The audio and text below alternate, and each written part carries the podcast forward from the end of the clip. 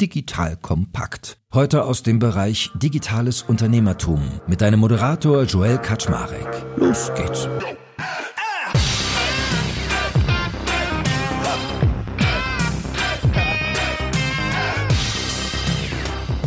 Hallo Leute, mein Name ist Joel Kaczmarek bin der Geschäftsführer von Digital Compact und heute rede ich über ein Thema mit einem guten alten Bekannten, das mir sehr am Herzen liegt, nämlich unseren Planeten. Und zwar habe ich den guten Fabian Heilemann vor Jahren schon kennengelernt, damals als Gründer von Daily Deal. Erinnert euch vielleicht noch, ja, alte Ära, der Groupon-Krieg und was es da alles gab. Und seitdem hat Fabian total viele Dinge getan, war unter anderem auch bei Early Bird, wo er teilweise noch aktiv ist als Venture-Partner. Aber am wesentlichsten ist sein neuestes Vehikel und sein primäres Thema Anu. Das schreibt sich A-E-N-U, falls ihr mal nachgoogeln wollt. Und er beschreibt das Ganze als einen Investor, der langfristiges Kapital für Tech-UnternehmerInnen, die die Klimakrise lösen und soziale Gerechtigkeit fördern wollen. Und da musste ich ihm schreiben und sagen, Fabian, darüber müssen wir weiter mal reden, weil da geht es ja um nichts anderes als de facto zum einen die Rettung unseres Planeten, aber zum anderen auch auf so einer Metaebene eigentlich so eine Art Kapitalismus-Transformation. Und da war meine Neugierde geweckt. Von daher glaube ich, dass wir heute viele spannende Themen haben. Ich freue mich, dass wir endlich mal wieder quatschen, lieber Fabian. Moin, moin. Moin Moin, Joel. Ja, freut mich. 14, äh, 15 Jahre ist es her, dass wir uns kennengelernt haben, 2008, 2009 in Berlin und so schließt sich der Kreis. Ja, immer, kann es immer noch leiden, ne? Doch, ist doch was hier. Will ja was heißen heutzutage. Nein, Spaß beiseite. Aber du hast dir ja ein dickes Brett ausgesucht. Erzähl doch mal ganz kurz als ersten Schritt, wie ging deine Reise mit Nu los? Also wann bist du zu der Einsicht gekommen, dass du gerne dein klassisches VC-Geschäft ein Stück weit hinter dir lassen möchtest und mehr auf Impact Capitalism gehen? Ja, letztlich, um das auch im Kontext sozusagen einbetten zu können, ist es wichtig zu wissen, dass mein Bruder Ferry und ich, der ja auch wieder mein Mitgründer ist bei Anu, dass wir letztlich aus einer Karriere als klassische Unternehmer und dann eben später auch erstmal klassische Angel-Investoren, klassische Financial VC-Investoren kommen. Und 1999 in unserer Heimatstadt Hameln, Niedersachsen angefangen und dann eben die letzten 15 Jahre im, äh, vor allen Dingen im Berliner Ökosystem. Und die letzten Stationen, also wenn wir jetzt auf die Jahre 2015 bis 2022 schauen, waren dann eben in parallel einerseits die Gründung und Skalierung von Forto, unsere Logistik-Tech-Company, die heute ja auch von Softbank finanziertes Unicorn ist einerseits und andererseits eben Early Bird, wo wir von 600 Millionen auf 2 Milliarden verwaltetes Kapital gemeinsam mit der Gründungspartnergeneration die Firma im Prinzip ähm, ja, skaliert und, und paneuropäisch auch weiterentwickelt haben. Und parallel zu dieser Zeit, also ab 2015, 2016, haben wir im Prinzip angefangen, uns mit der Frage auseinanderzusetzen, was ist eigentlich unser Beitrag sozusagen auf der gesamtgesellschaftlichen oder eben auch planetaren Ebene als Unternehmer, als Investoren, vielleicht auch auf der Non-Profit- oder Charity-Seite. Und das Problemfeld Klimawandel, Klimakrise ist da sehr schnell sehr zentral für uns geworden. Und wir haben damals auch ein bisschen angeregt durch die Bücher, die Filme von Al Gore, im Prinzip für uns relativ schnell festgestellt, dass die Menschheit auf einer schwierigen Trajektorie ist und haben uns dann gefragt, was können wir hier eigentlich beitragen? Und der Startpunkt war dann zunächst mal zu 16, zu 17, dass wir gesagt haben, wir müssen unseren Lifestyle ändern, sind Vegetarier geworden, haben unsere Autos verkauft gegen Tesla und, und Lastenfahrrad getauscht, ja, erneuerbare Energien, LED-Lampen reingeschraubt, kaum noch Fernreisen und so weiter und haben dadurch unsere Carbon Footprint so 40 bis 70 Prozent reduziert gegenüber dem sozusagen unaufgeklärten äh, Lifestyle-Niveau davor. Und dann sind wir immer weitergegangen und haben geschaut, okay, wie investieren wir eigentlich privat unser Geld und welche Rolle spielen dabei zunächst mal ESG-Kriterien, dann später aber eben auch auf der Ebene der Produkte der Unternehmen äh, Impact-Kriterien. Dann sind wir weitergegangen, haben mit Forto angefangen, letztlich für die Kunden auch Transparenz in den Carbon Footprint der Transportleistungen reinzubringen, die sie bei Forto beauftragen, ihnen Offsetting-Möglichkeiten zu geben. Dann äh, haben wir bei Earlybird angefangen, den Carbon Footprint der Operations zunächst mal des Investment-Teams zu quantifizieren, zu reduzieren, zu offsetten sind dann ins Portfolio gegangen, haben dort praktisch evangelized, ja. Und so ist am Ende dann die Gründung in 2019 von Leaders for Climate Action zustande gekommen. Letztlich eine Non-Profit-Organisation, die wir mit ein paar befreundeten Unternehmern und Investoren gegründet haben und die eben heute mit 1700 Unternehmen und einem Team von sieben, acht Leuten Fulltime praktisch die größte Non-Profit für klimabewusste Technologieunternehmer weltweit geworden ist und wo es eben genau um diesen Dreiklang Measure, Reduce, Offset and Repeat geht. Und dieser ganze Vorlauf dann noch mit unserem Involvement bei Founders Pledge, mit dem Climate Action Buch, was dann mein Bruder auch geschrieben hat für Unternehmer, für Manager, dieses ganze Wissen einfach auch mal schriftlich abzulegen, verfügbar zu machen für Dritte, ja, ein TED Talk und so weiter.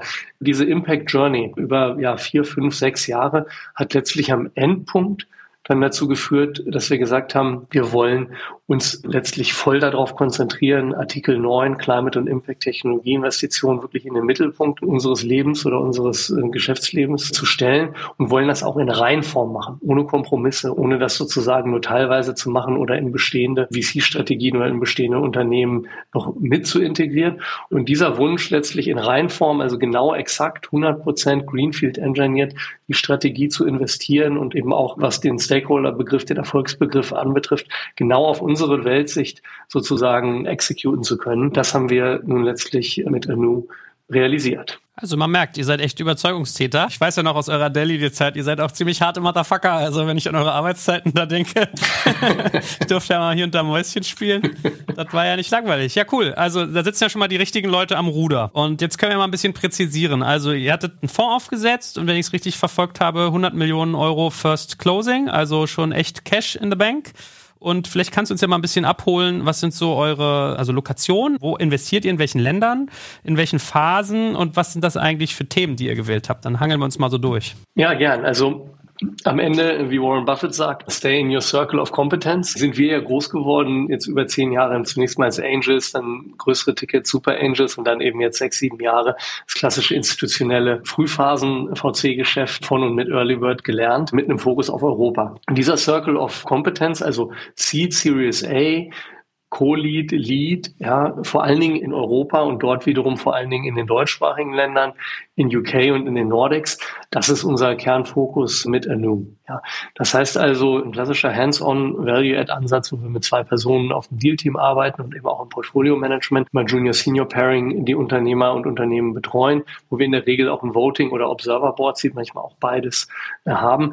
Das ist der Fokus, wenn du jetzt auf die Phasengeografien, Strukturen schaust. Und unsere initiale Ticketgröße liegt meistens zwischen einer und vier Millionen Euro, aber eben auch aus der Evergreen-Struktur heraus haben wir ein überproportional tiefe Taschen, was den Follow-on anbetrifft in den Folgerunden. Und heute, also auch heute schon im Portfolio, sind die größeren Allokationen dann sechs, sieben Millionen und more to come. Wenn wir jetzt auf die Industrien und Technologien schauen, dann haben wir letztlich fünf Practice Groups im Team, die auch wiederum mit äh, dedizierten Personen, auch immer zwei Personen gestafft sind und diese Kollegen im Team verantworten dann letztlich eben auch die inhaltliche Expertise und das dort auch relevante Scientific Network, den dort relevanten Dealflow. Und diese fünf Bereiche sind Nummer eins Energy, Nummer zwei Carbon Removal, Nummer drei Food and Agriculture, Nummer vier Sustainable Enterprise und Nummer fünf, das ist der Social Impact Pocket, der Bereich Education Technology. Und in diesen Bereichen, das sind das jetzt sozusagen erstmal die äh, Top-Level-View, das sind, wir nennen das Cluster, gibt es dort natürlich diverse Technologien, die jeweils dort relevant sind und diverse, ich sag mal, Themen und Subthemenbereiche,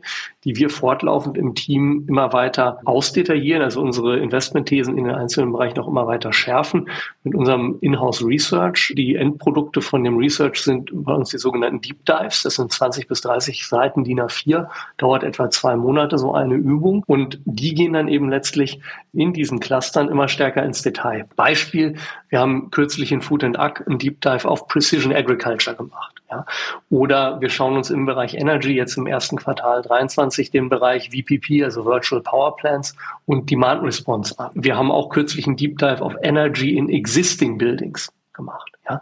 Ähm, und so gehen wir letztlich vor und das führt dazu, dass wir in der Praxis, wenn wir jetzt mal schauen, also heute 18, 19 Core Portfolio Companies bei Anu, dass wir etwa 50, 60 Prozent unserer Deals in diesem Sinne auch thesengetrieben outbound machen, also letztlich dann die Firmen auch suchen und äh, oft finden im Markt, die den geschärften Investmentthesen entsprechen und die anderen 40, 50 Prozent eher marktgetrieben, das heißt also Deals, die wir vor allen Dingen auch aus dem Netzwerk auf den Tisch bekommen und die unseren Investmentkriterien dann entsprechen, was natürlich nicht nur das finanzielle oder kommerzielle Renditeprofil anbetrifft, sondern was eben auch die Impact Thresholds anbetrifft, die Impact Guidelines, die Intentionalität, der Interlock, die Additionalität, die Messbarkeit, die Theory of Change muss stringent sein. Das heißt also, dort arbeiten wir letztlich auf dem Best Practice Niveau von Artikel 9 SFDR gehen in einigen Bereichen mit unserem Inhouse Impact Team, aber auch noch darüber hinaus, was beispielsweise das Thema Impact Modeling anbetrifft, was auch das Thema Lifecycle Assessments anbetrifft bei Hardware-Produkten, wo ich wirklich sozusagen Cradle to Cradle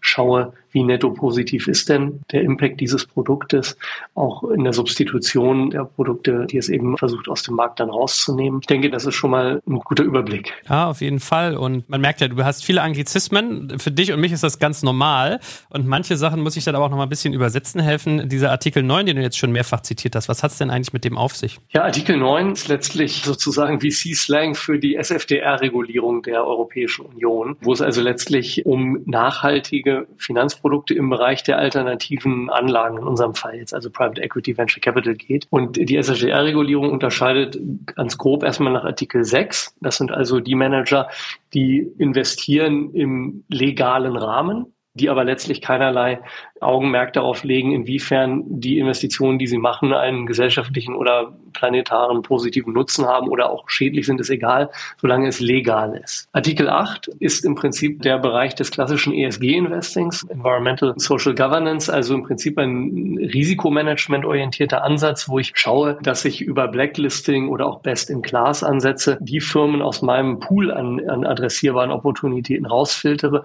die äh, besonders schlechte ähm, ESG-Standards Standards haben, beispielsweise Kinderarbeit in der Lieferkette, Bestechung, schlechte Bedingungen für geschlechtliche Gleichstellung, Pay Gap. Gender Gap, Paternity Leave und so weiter. Und das ist der Artikel 8 und der Artikel 8 wird im Prinzip mehr und mehr Mainstream. Also wenn ich mir heute die generalistischen klassischen Finanzinvestoren in Europa im Venture Capital anschaue, die gehen fast alle Richtung Artikel 8, weil sie Artikel 6 sozusagen für nicht mehr salonfähig halten, salopp gesprochen. Ja. Und weil auch die LPs, also die Investoren des Fonds, im Prinzip in diese Artikel 8 Richtung die Erwartungshaltung auch setzen, bei den generalistischen Managern. Und dementsprechend der große Sprung ist nicht von 6 auf 8, sondern der Sprung von 6 auf 8 bedeutet einfach, dass ich eine ESG-Checkliste hinten ranhänge an mein Investment-Memo. Ansonsten ist es eigentlich Business as usual, machen die einfach weiter, was sie vorher auch gemacht haben. Der große Sprung ist letztlich von Artikel 8 auf Artikel 9. Denn da geht es eben letztlich um den Sprung in das eigentliche Impact Investing hinein. Und beim Impact Investing geht es eben nicht mehr nur um die Frage, wie wird das Unternehmen geführt, ESG-Standards etc., sondern es geht um die Frage, was sind eigentlich die Auswirkungen? Also das ist ja auch der Terminus Impact, ne? Impact im Sinne von Wirkung. Was sind eigentlich die Auswirkungen von dem Produkt des Unternehmens? auf Umwelt und Gesellschaft. Und ist der netto negativ, ist der netto positiv? Ja, am Ende des Tages auf der Bottomline. Und der Artikel 9 bedeutet eben, dass ich gewisse Impact-bezogene Kriterien erfüllen muss, dass ich Impact auch wissenschaftlich messen muss, publizieren muss. In unserem Fall, wie gesagt, auch nochmal ergänzt um Impact Modeling. Also wir schreiben im Prinzip so wie ein Financial Model, schreiben wir im eigenen Inhouse Impact Team auch Impact Models, die dann Sensitivitätsanalysen unterzogen werden, wo wir schauen, ist das Impact Potenzial, wenn man jetzt mal auf CO2 schaut, bei einer bestimmten Firma 10 Millionen Tonnen oder 100 Millionen Tonnen, in 10 bis 15 Jahren, wenn diese, wenn diese Technologie Reifegrad erreichen kann, und das ist natürlich auch immer nur kann, weil wir wissen, in Venture es schaffen nur wenige am Ende. Das bezieht Themen, wir haben es gerade besprochen, die Lifecycle Assessments, also im Prinzip Cradle-to-Cradle-Analysen vor allen Dingen von Hardware-Produkten ein. Und das ist also ein Kompetenzfeld, was ich auch mit einem eigenen Team in-house dann abbilden muss und was ganz wesentlich die Investmentstrategie, die, ähm, das Portfolio-Management, die Auswahl auch von einzelnen Assets beeinflusst und eben letztlich dazu führt, dass ich mit zwei Brillen kumulativ auf die Investment-Opportunitäten drauf schaue, nämlich nicht nur wie im Financial VC die Frage, auch wieder jetzt vereinfacht gesprochen, habe ich hier ein mögliches Unicorn vor mir, sondern auch die Frage, ist dieses Unicorn in der Lage, wenn das Erfolg hat, in Bezug auch auf das Problem, was es adressiert. Das kann, wie gesagt, CO2-Einsparung sein, das kann aber auch Wasser, Bodenqualität oder eben auch Zugang zu hochwertiger Bildungstechnologie, Demokratisierung des Zugangs sein. Ja. Hat dieses Unternehmen das Potenzial, in Bezug auf das Impact-Problem, was es adressiert, wenn es Erfolg hat, auch einen wesentlichen Lösungsbeitrag zu leisten. Krass, ja, komplex, weil das wäre so eine der nächsten Fragen gewesen, die ich dich mal gefragt hätte, mit wie harten wirtschaftlichen Kriterien müsst ihr denn rangehen? Also arbeitet ihr wie ein ganz normaler VC? Dass ihr äh, quasi bei hohem Risiko aber auch hohe Renditen erwirtschaften wollt? Oder sagt ihr, das darf man auch ein bisschen tarieren? Weißt du, was ich meine? Also die beiden Waagschalen, die du gerade genannt hast, wirtschaftlich und Impact, wie tariert ihr die quasi aus? Da gibt es im Markt letztlich ein gewisses Spektrum. Also es gibt also Impact First Player, die im Prinzip die finanziellen Renditen depriorisieren. Das geht dann schon, dann schon in die Nähe von Charity oder Non-Profit oder Social Entrepreneurship am einen Ende des Spektrums und am anderen Ende des Spektrums sind wir mit Anu. Das ist sozusagen, ich spreche jetzt vom Artikel 9. Das ist der High Impact, High Return Bereich, wo wir letztlich auf der finanziellen, kommerziellen Seite sehr ähnlich hohe Kriterien anlegen, wie es ein klassischer Finanzinvestor tut, aber eben zusätzlich auf Augenhöhe letztlich auch die äh, Impact-Kriterien, das Impact-Potenzial etc. gegeben sein muss. Warum machen wir das? Wir arbeiten letztlich mit Finanz, also Triple Bottom Line natürlich, ja, aber mit finanziellen Zielrenditen von viermal Geld oder 4x TVPI in der Definition alle zehn Jahre. Das übersetzt sich also in 15 bis 20 Prozent Netto PA Zielrendite-Korridor, Hand in Hand mit CO2 Saved Avoided. Das ist unser Kern-KPI auf der Umweltseite. 80 Prozent dessen, was wir tun, ist also Climate Tech, 20 Prozent ist Education Tech. Und wir tun das deswegen, weil wir daran glauben, dass wenn wir einen signifikanten Beitrag leisten wollen zum Schließen des Funding Gaps, wir reden ja drei bis vier Trillion, also Tausende drei bis 4.000 Milliarden. Wenn ich auf die UN-SDGs schaue, mal auf die nächsten acht bis zehn Jahre, ja, wir da einen wesentlichen Beitrag zu leisten wollen und dafür sorgen wollen, dass nicht nur kleine Beträge, sondern dass hunderte Millionen über die nächsten 10, 20 Jahre auch Milliarden wir in der Lage sind, in diese Artikel 9 relevanten Technologien zu kanalisieren, dann müssen wir High Impact und High Return delivern, weil wir sonst keine Chance haben, in der Breite Marktteilnehmer zu mobilisieren und Kapital zu mobilisieren, in diese Assetklasse reinzugehen. Und deswegen ist das auch mein Aufruf an andere Manager im Artikel 9. Wir müssen kollektiv eben in den nächsten Jahren den Beweis erbringen, dass das Thema Impact Investing Hand in Hand geht mit attraktiven finanziellen Renditen und dem nicht entgegensteht. Also dieses Paradigma, was über Jahrzehnte vorherrschte, entweder mache ich Hardcore Financial Capitalism oder ich mache Charity, diese Silos, die brechen wir jetzt auf und die müssen wir auch aufbrechen, um eben, wie gesagt, das Kapital zu mobilisieren, was wir brauchen, um als Menschheit die Klimakrise zu containen oder in einem erträglichen Maße halten zu können. Das 1,5 Grad Ziel ist nun mehr oder weniger sicher verfehlt, ja, aber jedes 0,1 Grad Inkrement macht am Ende für Millionen oder hunderte Millionen Menschen auf der Welt einen Unterschied und deswegen lohnt es sich eben auch für jedes Inkrement weiter äh, zu kämpfen als Unternehmer, als Investoren ebenso wie als Aktivisten, als Politiker, als Wissenschaftler oder als Bürger da draußen und dafür treten wir ein. Ja. Ja, echt bold. Und was mich mal interessieren würde, wenn ich mir so eure Webseite äh, anschaue, dann stehen da ja auch solche Sachen wie genau, was du gerade gesagt hast. High Impact and High Return, Impact Capitalism. Ihr sagt halt, dass ihr so einen ganz speziellen Korridor habt. Und ich frage mich, de facto, hast du im Vorgespräch auch zu mir gesagt, geht es ja dabei um Kapitalismus-Transformation. Und ich frage mich ja immer, ob sich das sich so ein Stück weit auch selbst in den Fuß schießt, weil Kapitalismus ist ja ein Wirtschaftsmodell, was teilweise auch mit Gesellschaftsmodellen gepaart ist mittlerweile, was auf Wachstum abzielt, ja, Wachstum und Skalierung.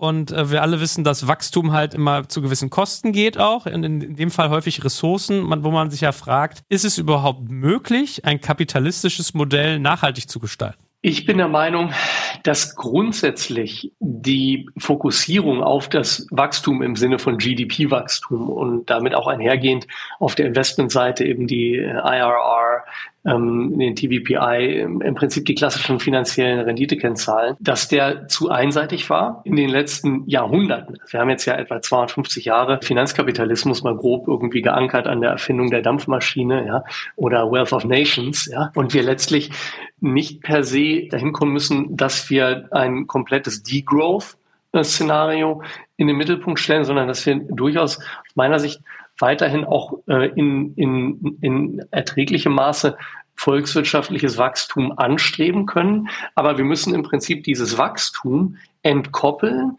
von dem Thema Ressourcenverbrauch. Ja, also wir müssen uns innerhalb, wir müssen lernen als Menschheit, uns innerhalb der planetaren Grenzen zu bewegen. Und ein ganz zentraler Schlüssel ist dafür eben einerseits, wenn du so willst, die Virtualisierung, Digitalisierung etc. von bestimmten Industrien, Wertschöpfungsketten und andererseits eben das Thema Zirkularität und auch Alternative Materials. Es geht nicht darum, pauschal jetzt sozusagen reinen Konsumverzicht in den Mittelpunkt zu stellen, was auch im Übrigen aus meiner Sicht mit der Breite der Bevölkerung weder in der westlichen Welt noch mit Indien, China, Russland erfolgversprechend ist, ja, sondern es geht darum, die Konsumwünsche, die 98 Prozent der Menschen auch weiterhin haben. Es gibt ein paar Asketen und Progressive und so weiter, aber das ist sozusagen ein zu geringer Teil, als dass es den äh, doesn't move the needle. Ja, es ist ein Tropfen auf den heißen Stein. Muss für die breite Bevölkerung da draußen, die 8 neun bei zehn Milliarden Menschen, muss ich in der Lage sein, als Gesellschaft und als Wirtschaft deren Konsumbedürfnisse so zu befriedigen, dass sie eben letztlich nachhaltiger in Bezug auf die planetaren Grenzen befriedigt werden. Und da kommen wir dann, wenn wir von dort jetzt als Ausgangspunkt kommen, dann sind wir eben bei dem Thema Alternative Proteins. Die Leute wollen was essen, was so wie Fleisch schmeckt und riecht. Problem ist aber, wenn es aus Rindfleisch ist, dann hat es halt einen krassen Footprint. Die Leute wollen mobil sein. Nur wenn ich eben raffiniertes Erdöl als Benzin eintanke, um mobil zu sein, sprenge ich sozusagen mein Emissionsbudget. Das heißt, ich muss eben elektrifizieren, ich muss auf grünen Wasserstoff gehen oder eben aufs Lastenfahrrad. Ja? Also ich muss im Prinzip, wie gesagt, neue Wege finden. Das ist ja auch genau unser Thema, die Finanzierung der Entwicklung alternativer Technologien, um in der Regel, nicht alles, was wir machen, aber das meiste davon zielt darauf ab, bestehende Bedürfnisse, bestehenden Demand nachhaltiger befriedigen zu können. Und wenn wir jetzt noch mal einmal auf der gesamtgesellschaftlichen Ebene Kapitalismus bleiben und den Kapitalismus letztlich als das Betriebssystem unserer Gesellschaft sehen, das durchdringt alles. Der Kapitalismus sozusagen als Maschine, als Regel- und Wertesystem, das einfach immer auf die Instrumentalisierung von Ressourcen hinwirkt, systemimmanent. Ressourcen, die ich aus der Erde hole, Ressourcen an Energie, Ressourcen an Zeit von Menschen, Aufmerksamkeit, Eyeballs, Social Media, Klicks, Likes, alles am Ende sind Ressourcen, die der Kapitalismus sich sozusagen aneignet und einer Instrumentalisierung in Bezug auf eine maximale Wertextraktion sich die unterwirft. Wenn ich das als Ausgangspunkt nehme für die DNA des Kapitalismus, des Finanzkapitalismus, dann propagieren wir letztlich eine Veränderung, eine Erweiterung des Erfolgsbegriffs des Finanzkapitalismus hin zu einem Impact- oder Stakeholder-Kapitalismus, in dem ich eben den Erfolg nicht mehr nur in der Anhäufung persönlichen Wohlstands ausgedrückt, in der Regel in Geld, für manche vielleicht auch noch in Ruhm und Macht messe, sondern wo ich den Erfolgsbegriff erweitere, nicht komplett ersetze, aber erweitere, um die Auswirkungen meines Handelns auf Umwelt und auf Gesellschaft. Also im Prinzip eine, von einer Single Bottom Line zu einer Art Triple Bottom Line. Und diese Triple Bottom Line erfordert einerseits natürlich ein Umdenken in den Köpfen der Menschen. Worauf optimiere ich? Was ist für mich eigentlich Erfolg? Und wie sehe ich mich auch in Verbindung zur Gesellschaft, zum Planeten? Wie kann ich mich so verhalten als Bürger, als Unternehmer, als Mitarbeiter, als Konsument, als Reisender und so weiter, dass ich letztlich verantwortungsvoll umgehe und meine Rolle sozusagen auch als Teil einer langen Kette, Generation vor mir, Generation nach mir, so ausübe, dass ich ein verantwortungsvoller Treuhänder all der Ressourcen bin, die mir anvertraut wurden. Und andererseits brauchen wir aber auch den regulatorischen Rahmen dafür. Und das ist letztlich die Schnittstelle in die Politik. Ja, das heißt, die Entwicklung von neuen Technologien, die das Ändern von Erfolgsdefinitionen und damit auch von Verhaltensweisen, auch von Konsumwünschen etc. in den Menschen sind zwei wichtige Elemente. Aber das dritte wichtige Element ist die Lenkungswirkung, die am Ende von Politik, Gesetzen, Regulatorik ausgeht. Und diese Lenkungswirkung weniger in Verboten auszudrücken. Wenn ich das mache, dann habe ich eben Gelbwesten, dann habe ich am Ende Volksaufstand, weil diese Verbote in der Regel auch zu Lasten der breiteren Bevölkerung gehen und nicht zu Lasten der Eliten. Das heißt, ich, es macht wenig Sinn aus meiner Sicht mit Verboten zu arbeiten. Es macht mehr Sinn mit Incentivierungen zu arbeiten. Also letztlich nachhaltiges Verhalten zu belohnen, statt zu versuchen, jetzt Rindersteaks und Billigflüge nach Mallorca zu verbieten. Ohne die Politik wird praktisch diese systemische Transformation schwerlich gelingen. Und deswegen ist es eben auch so wichtig, auch an die Adresse von Unternehmern und Investoren. Ich weiß das selber, ich hatte selber mal dieses Mindset in den 2010er Jahren, wo ich gesagt habe, oh Gott, Politik, langsames, schwieriges System, ja, lass mich bloß damit in Ruhe, uh, keep your heads down, keep making money, ja. So denken ja heute auch viele Unternehmer und Investoren, die sagen, möglichst nicht behelligt werden, möglichst sich nicht auf der gesellschaftlichen oder politischen Ebene einmischen oder überhaupt Stellung beziehen.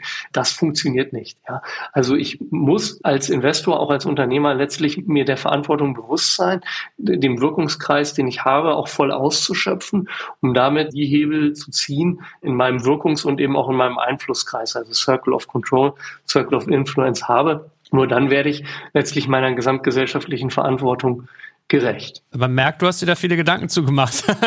also du hast ja richtig was Professorales geworden. Ich mag dich immer gar nicht unterbrechen. Also toll, dass du dich damit so ernsthaft auseinandersetzt. Und jetzt würde mich natürlich mal deine Perspektive interessieren. Wenn du jetzt mal so Big Picture reinguckst, an das, was du so siehst, an Dealflow, an euer Portfolio mal denkst, was tut sich denn im Bereich der Technologien? Weil ich habe so den Eindruck, das ist irgendwie alles so kompliziert auch. Also ich habe zum Beispiel die Tage mich mit jemandem unterhalten über so Proteine aus Insekten. Da meine ich, ah, ist doch total super, oder? Da meinte der, nein, sei voll allergen. Dann redest du mit anderen Leuten irgendwie, ah, wie ist es denn hier mit Elektrofahrzeugen? Ist doch super. Dann heißt es, nee, ist ja so doof. Bei der Herstellung wird der CO2 sozusagen so viel produziert. Dann merkst du, oh, anscheinend wurde da aber auch ein bisschen so viel Propaganda gemacht, so aus der alten, ich verbrenne Dinosaurier-Industrie. Also lange Rede, kurzer Sinn. Es ist, finde ich, für meinen Geschmack relativ schwierig, da einen Überblick zu gewinnen und auch so ein unbeeinflussten, faktischen, wissenschaftlichen Blick auf das, was sich tut und was es wirklich kann. Deswegen du als jemand, der da mit harten Maßstäben dann rangeht, sowohl wirtschaftlich als auch, sage ich mal, inhaltlich, was siehst du denn so, was sich eigentlich auftut an Chancen auf der Technologieebene? Ja, das ist ein weites Feld und die Schwierigkeit ist eher jetzt die richtigen Beispiele rauszunehmen, die glaube ich auch für die Zuhörer hier relatable sind. Ja, am Ende des Tages, ich habe diese Diskussion ja auch im Freundes- und Familienkreis. Ne? Da sind natürlich auch Leute, die fahren gerne Autos mit viel PS, die sind das gewohnt, die finden das cool und die suchen händeringend nach jedem Argument, was ihnen irgendein Automobillobbyist gibt, dafür, dass sie nicht umsteigen müssen auf ein anderes Verkehrsmittel oder auf ein Auto, was nicht mehr diesen Sound macht. Und am Ende des Tages ist der Ausgangspunkt eigentlich immer erstmal gesunder Menschenverstand. Ja, selbst wenn ich noch keine Lifecycle Assessment da draufgelegt habe. Aber klar ist, die Klimakrise, die wir heute haben, die ja auch eng gekoppelt ist mit dem Thema Biodiversitätsverlust und, und, und, und, und. Ja, diese Klimakrise rührt ja daher, dass wir eben in großem Maße für die Stromherstellung, aber eben auch für Mobilität fossile Brennstoffe äh, verbrannt haben und verbrennen seit 200, 300 Jahren etwa. Und dem Grunde nach ist erstmal alles, was diese Verbrennung von fossilen Brennstoffen reduziert, ist erstmal gut und alles, was die sozusagen fortsetzt oder sogar noch erhöht, ist erstmal schlecht. Und nun ist es natürlich richtig, dass die Herstellung beispielsweise der Batteriemodule, Lithium-Ionen sind das heute ja in der Regel noch von der Technologie her, in E-Mobilität, egal ob es ein Bus ist oder ein E-Fahrrad oder ein E-Golf oder ein Tesla, die sind sehr energieintensiv. Das heißt, in dem Moment, wo so ein E-Auto vom Band rollt, hat das erstmal mehrfach so hohen Carbon Footprint wie ein Golf mit einem 150 PS Verbrenner. Wenn ich nun von dort an aber mit einem einigermaßen erträglichen Strommix oder eben gar 100% Ökostrom mein Elektroauto betreibe, dann schneiden sich diese Linien irgendwann. Und bei manchen Autos schneiden die sich nach 30.000 Kilometern, 50.000, bei anderen nach 80.000. Aber diese Autos haben eben Lebensdauern von ein paar hunderttausend Kilometern. Das heißt, es ist nur eine Frage der Zeit und der Laufleistung, bis am Ende immer das E-Auto den besseren Footprint hat als der Verbrenner. Und sich solche ganz im Prinzip einfachen Zusammenhänge mal klar zu machen, hilft. Ja. Und das Gleiche gilt ja auch auf dem Bereich der Ernährung. Ja. Natürlich kann ich jetzt sagen, oh, beim Beyond Meat oder sonst wo, oh, da ist jetzt Soja drin. Okay, für Soja wurde da möglicherweise Regenwald abgeholzt. Ja. Das mag alles sein, aber alles ist erstmal besser äh, sozusagen als die traditionelle industrielle Landwirtschaft. Und zwar besser für die Gesundheit der Tiere und das Wellbeing der Tiere, für die Gesundheit des Planeten Planeten und für die Gesundheit in der Regel auch des Menschen, des Konsumenten am Ende des Tages. Ja, das ist ja sogar sogar drei Dimensionen. Ja, wenn ich auf, über das Thema Ernährung nachdenke, das hat ja nicht nur die CO2-Dimension. Und wenn man so mal rangeht, dann ist eigentlich schon klar, welche Richtung ist gut, welche Richtung ist nicht so gut. Innerhalb dessen gibt es natürlich dann verschiedene Reifegrade und erste, zweite, dritte Technologiegenerationen. Wie auch vor 20 Jahren haben wir mit Solar angefangen, 25 Jahren. Am Anfang war das wahnsinnig teuer. Die Kilowattstunde war am Markt überhaupt nicht wettbewerbsfähig. Das musste alles subventioniert werden. Das hat man auch in Deutschland subventioniert. Damit ist die Industrie erstmal ins Laufen gekommen. Und siehe da, auf einmal kamen die Skaleneffekte. Zweite, dritte Generation.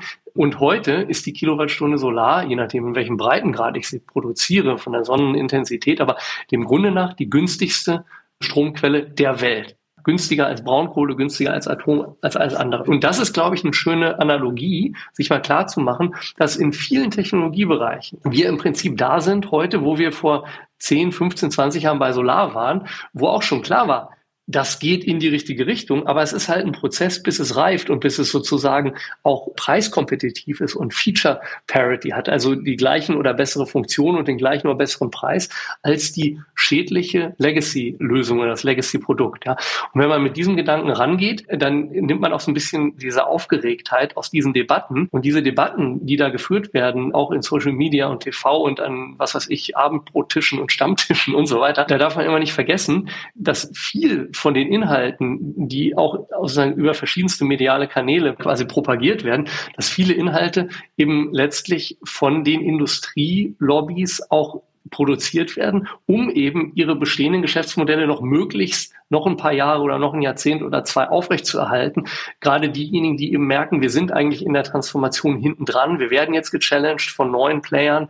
die Automobilindustrie über Nacht aufgewacht, hu, Tesla challenged uns jetzt und BIT und andere aus China auch. Und was machen wir jetzt? Wir können jetzt nicht ab 2025 die Neuzulassung für Verbrenner in Deutschland verbieten oder, oder nicht sozusagen abschaffen, weil wir dann zusammenbrechen, weil wir einfach den Wandel verpennt haben. Deswegen lass uns Lobbyarbeit machen, damit wir das auf 30 oder 2035 schieben, damit wir noch ein bisschen Zeit haben. Ja? So funktioniert ja am Ende das Ganze. Und das ist im Prinzip, das sind wieder die gleichen Wirkmechanismen wie in den Jahrzehnten zuvor die Tabakindustrie beispielsweise ihre eigenen kommerziellen Interessen dadurch gesichert hat, dass sie im Prinzip Falschinformationen oder Halbwahrheiten verbreitet haben. Immer nur so viel, dass es sozusagen reasonable doubt immer nur so viel, dass leichte Zweifel gesät werden, weil die Zweifel, leichte Zweifel reichen in der Regel schon aus, um eine tatsächliche Verhaltensänderung beim Konsumenten, beim Kunden, ja, egal ob B2B, B2C, zu verhindern. Und das ist alles, was sie wollen. Die wollen einfach, dass du länger in dem Legacy, im schädlichen Legacy-Produkt verhaftet bleibst. Und das muss man durchschauen. Und wenn man diese Wirkmechanismen, diese, diesen Zweifel sehen, wenn man das einmal verstanden hat und dann das kombiniert mit dem allgemeinen Menschenverstand und sagt, Elektro ist besser als fossil, plant-based ist besser als animal-based und so weiter, dann werden eigentlich viele Sachen ganz schnell ganz klar. Und es ist nur noch eine Frage der Zeit, wann, wenn ich mir jetzt die Adopter-Kurve, ne, Crossing the Chasm anschaue, da muss sich jeder nur für sich positionieren. Bin ich der progressive Innovator, der als erster auf solche neuen Technologien und Produkte springt oder bin ich die Early Majority oder bin ich der Laggard, der bis zur letzten Minute wartet, bevor das Produkt eh abgeschafft wird oder im Markt sozusagen untergeht und der dann erst wechselt. Das muss dann jeder für sich selbst entscheiden. Aber die Richtungen sind dann eigentlich klar. Und wenn du mal so euer Portfolio anschaust, zu was für einem Ergebnis kommst du denn da bisher? Weil wir können ja mal so ein bisschen auch zusammenfassen. Also ihr habt sowas wie Infarm finanziert, Solar, Dance, Planetly, Edumino, also teilweise ja also ich fand ja überraschend bodenständige Modelle. Ich hätte ja gedacht, als ihr gestartet seid, dass der jetzt so richtig crazy Shit so aus der Wissenschaftsecke kommt oder so. Also irgendjemand, der CO2 aus der Atmosphäre zieht oder, weiß ich nicht, mit Wetterballons irgendwas macht oder, oder, oder. Es ist ja relativ basisch, also basic, würde ich sagen. Wie zufrieden bist du denn damit und was kommt noch so? Ja, schauen wir mal, werfen wir einen Blick ins Portfolio. Also äh, zunächst mal wichtig zu wissen, wir machen so etwa 30 bis maximal 40 Prozent sind Hardware und auch mit Deep Tech Einschlag im Portfoliounternehmen. 60 bis 70 Prozent kommen eher aus der Enabling Technology oder auch kompletten Software-Seite. Das ist ja auch der Bereich, in dem wir das stärkste Know-how haben, wo wir herkommen. Das Hardware Deep Tech Know-how, auch mit unserem Scientific Network, wahrscheinlich dieses Jahr auch mit dem ersten Scientific Venture Partner. Einen Ingenieur haben wir auch schon im Team, zwei People, Elena Melina, die eben äh, das Inhouse Impact Team verantworten, auch die Impact Messung.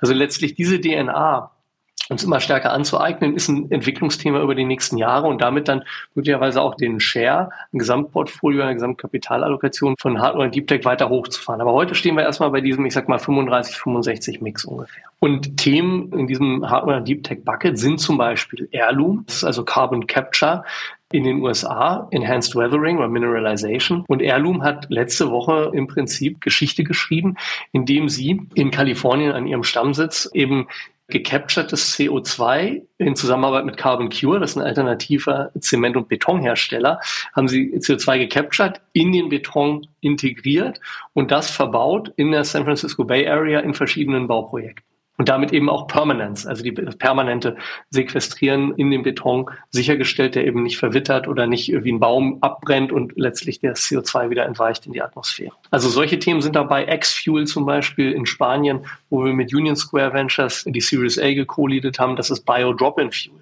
also alternativer Kraftstoff, der hauptsächlich aus organischem Abfall, Holzspäne etc. hergestellt wird, der im ersten Schritt zunächst mal Transport, Schifffahrt, auch LKWs targetet, später vielleicht auch auch für andere Anwendungsfälle. Also wie gesagt, knallhartes Hardware-Thema. Zero Avia ebenfalls. Zero Avia ist im Prinzip der Leader in der westlichen Welt für wasserstoffelektrische Flugzeugtriebwerke. Zero Avia hat vor drei Wochen in UK Luftfahrtgeschichte geschrieben, hat das erste Mal ein 19-sitziges Flugzeug mit seiner Wasserstoffantriebstechnologie in die Luft gebracht hat ein Orderbuch United Airlines American hoch und runter, Who is Who, von mehr als 1000 Turbinen, die da heute schon im Orderbuch drin sitzen. Also das sind alles Beispiele. Auch Tesvolt beispielsweise aus Wittenberge, die sind in Europa führend im Bereich industrielle Lithium-Ionen-Speicher, also Batteriespeicherlösung für industrielle Anwendungen oder Voltfang aus Aachen, die Batteriespeicher Second Life machen. Das ist dann wieder der Zirkularitätsaspekt, End of Lifetime. Also die E-Autos, wenn die nach acht, neun, zehn, elf Jahren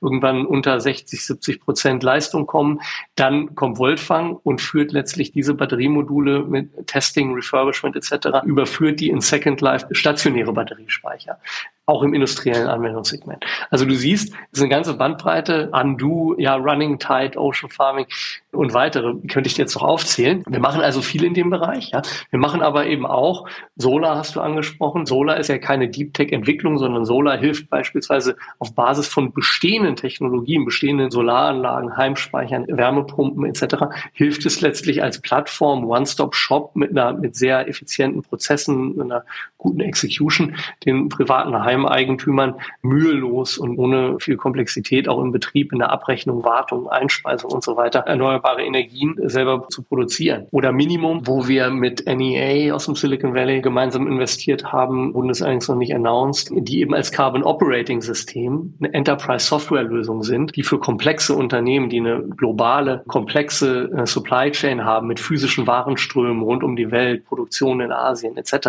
die denen letztlich helfen, API getrieben, also vollautomatisiert und nicht im Consulting-Sinne mit Excel-Tabellen, ihren Footprint zu verstehen, zu quantifizieren und dort Optimierungspotenziale zu identifizieren und zu heben. Das sind jetzt sicherlich Beispiele wiederum für rein digitale oder für asset-free Geschäftsmodelle, die ebenso dann auch als Enabling-Technologien einen wichtigen Beitrag leisten, um gesamthaft Dinge in die Richtung zu lenken, wie wir sie brauchen, damit wir noch eine Chance haben, unter zwei Grad global rauszukommen. Und vielleicht so mal als letzte Frage, ist so beim Blick auf euer Portfolio, sprang mich so Planetly an und ich glaube, für euch ja feine Sache, wurde ja geexitet an OneTrust, wenn ich mich nicht täusche. Richtig. Und mich hat ja so ein bisschen der Schmerz gepackt, so gefühlt gekauft, dann irgendwie integriert in die Firma von sich, in ihre Solution und dann erstmal bumm, ganzes Team rausgeschmissen, was ich so mitgekriegt habe. Also ich, ich habe da so ein bisschen draus gelernt, weißt du, da waren irgendwie Menschen mit super viel Passion am Werk und ich hatte so ein bisschen den Eindruck, es kann halt in dem Segment, und es werfe jetzt gar nicht dir vor, also verstehe mich nicht falsch, ich meine, es ist gar nicht auch als Kritik an eurem Portfolio oder an eurer Arbeit oder so, aber ich habe schon so den Eindruck, es ist schon auch noch harte, schwere Arbeit. Weißt du, da werden die schon gekauft und dann wird so ein Team irgendwie wieder weggestampft. Dann hast du irgendwie junge Unternehmer, die irgendwie krassen Stuff machen, mit, was du gerade äh, beschrieben hast, so CO2 aus der Atmosphäre ziehen, etc., etc. Und du hast so den Eindruck, es werden dir so viele Steine noch in den Weg gelegt. Und da wird mich mal so abschließend noch dein hoffentlich hoffnungsvoller Blick interessieren. Was rechnest du da noch an Chancen aus? Also wird es einfach zunehmen? Wird es mehr Player geben wie dich, die da einen Fokus drauf legen? Sehe es vielleicht auch falsch. Gib immer noch so ein bisschen Hoffnungsspark hier am Ende. du, letztlich das, was wir machen, die Weltsicht, die unsere Investmentstrategie, auch unsere Evergreen Fund Struktur trägt, die eben getragen ist letztlich von diesem erweiterten Erfolgsbegriff und von diesem Wunsch, einen Beitrag zu leisten hin zu Stakeholder-Kapitalismus, hin zu Impact-Kapitalismus. Ich sag mal, wenn wir das als Bewegung vielleicht sogar definieren, die wird nicht wieder weggehen. Ganz im Gegenteil. Je mehr Machtpositionen in der Politik, in der Wirtschaft, in der institutionellen Investorenlandschaft, Kapitalallokation, in der Wissenschaft etc. von Menschen besetzt werden. Das ist auch ein Generationenthema, was wir hier haben ne, von Menschen besetzt werden, die eben, ich in diesem Fall jetzt 1982er Jahrgang, ja, die sozusagen Gen Y sind oder dann auch Millennials, desto stärker wird diese Bewegung an Momentum gewinnen. Und die Regulatorik leistet dazu einen wichtigen Beitrag, weil sie verschiebt, quasi wie man im Englischen so schön sagt, moving the goalposts, ja, die verschiebt quasi die Maßstäbe, an denen Erfolg gemessen wird, nach denen Steuern gezahlt werden und, und, und, und, und, ja, nach denen Produkte überhaupt zugelassen werden, nach denen Produkte kommerziell attraktiv sind, weil sie eben gefördert oder vielleicht auch prohibitiv besteuert werden. In beide Richtungen geht das ja. Und diese Bewegung wird aus meiner Sicht unaufhaltsam.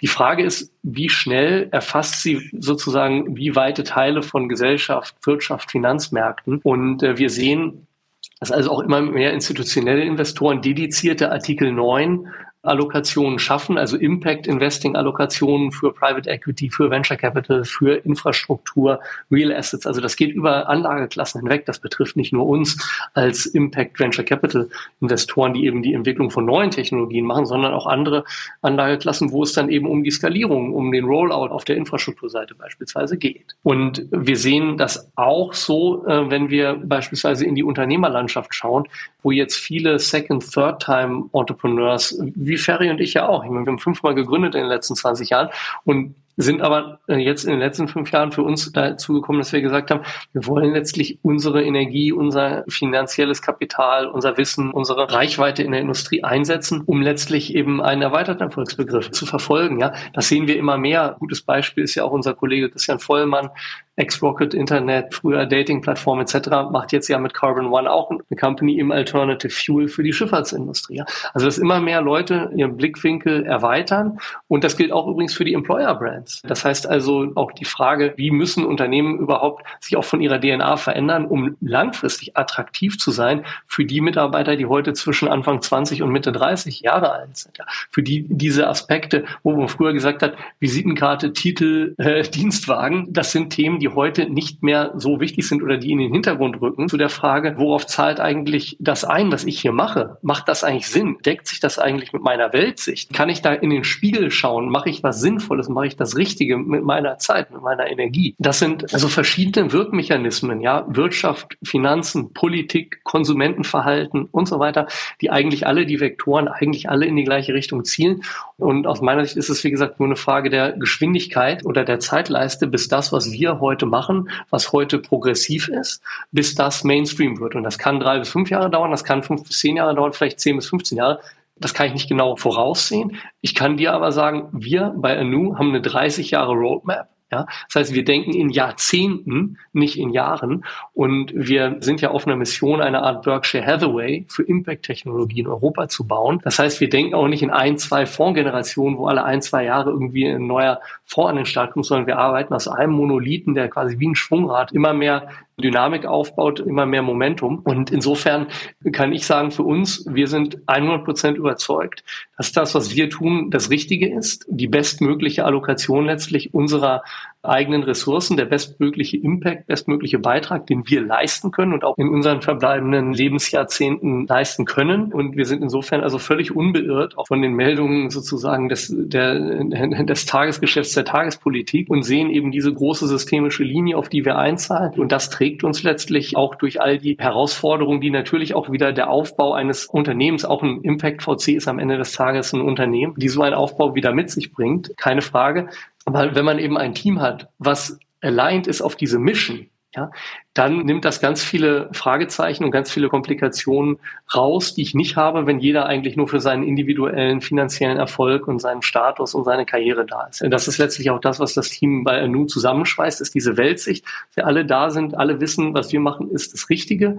Und es ist unsere Aufgabe, das in den Mainstream zu bringen und über die nächsten Jahre, Jahrzehnte Milliarden an Kapital zu mobilisieren. Und das vereint uns und das gibt uns auch die Kraft. Hey, Fabian, dann kann ich dir dafür ja nur feste die Daumen drücken also euch allen, dass das Früchte trägt und in den Mainstream übergeht. Und bedanke mich ganz herzlich dafür, dass du das geteilt hast heute. Hast gleich gemerkt, ich war heute mal ein bisschen stiller, habe ein bisschen mehr zugehört, weil ich den Eindruck habe, du hast dir da auch viele Gedanken zugemacht und ähm, fand ich sehr spannend. Vielen, vielen Dank. My pleasure. Ja, so kenne ich dich eigentlich gar nicht. Danke, dass du mir den Raum gegeben hast. Hat mir Freude gemacht. Wir sehen uns bald wieder in Berlin. Alles Gute.